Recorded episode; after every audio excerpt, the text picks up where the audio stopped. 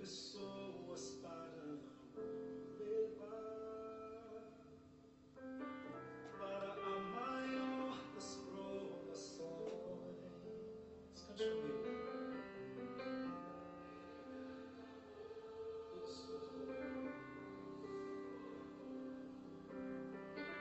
Ele carregou a nossa. Bom dia, queridos. Com essa canção tão especial que nos diz da grandeza do gesto de Jesus naquela cruz, hoje nós vamos fazer a leitura que nos faz refletir a palavra de João 19 e também a leitura em Provérbios 19.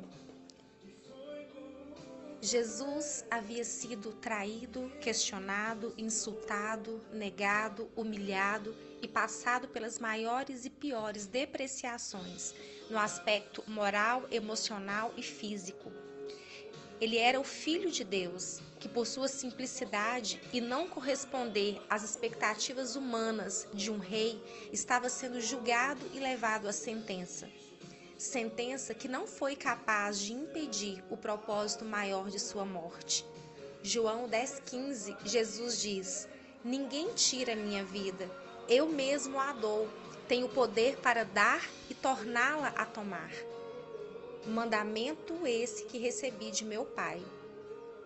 Como é lindo podermos lembrar e sermos fortalecidos pelo exemplo de Jesus, ele sabia que aquela profecia aconteceria, mas ele também sabia de tudo o que viria depois. Se enquanto estava sendo crucificado, havia aqueles que, sem motivo real e levados apenas pela massa, diziam: crucifica-o. Por outro, haviam Marias, discípulos, amigos e José de Arimateia.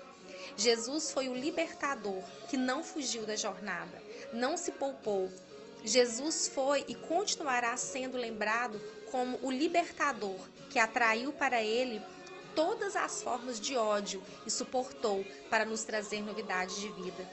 O cenário que existia quando Jesus vem pregando o evangelho era de total crueldade, busca por poder, guerras sangrentas, um momento completamente hostil.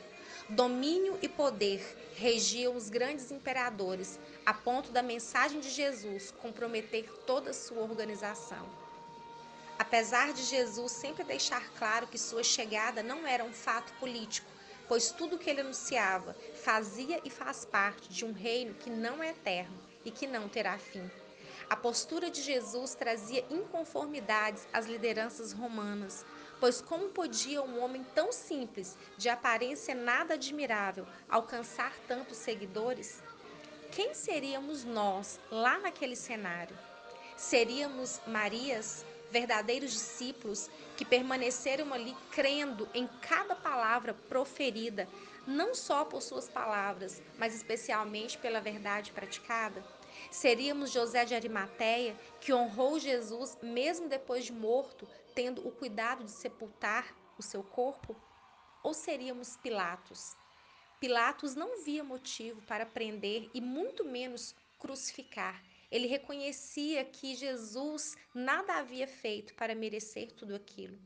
Acredito que Pilatos vivia um conflito entre a coerência de soltar Jesus ou a influência de seguir a massa e não contrariar aqueles a quem era subordinado.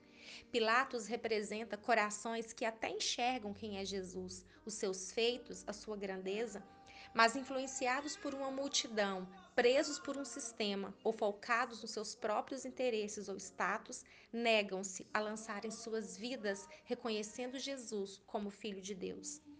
Hoje, ao ler o capítulo 19 de João, em meu coração fui orientada a esta reflexão de percebermos a convicção e verdade que ele carregava, de tudo que enfrentava, permanecendo firme em sua missão. E assim olharmos para nós também, examinando como têm sido verdadeiramente nossas respostas. Quem somos nós diante do exemplo que ele nos deixou?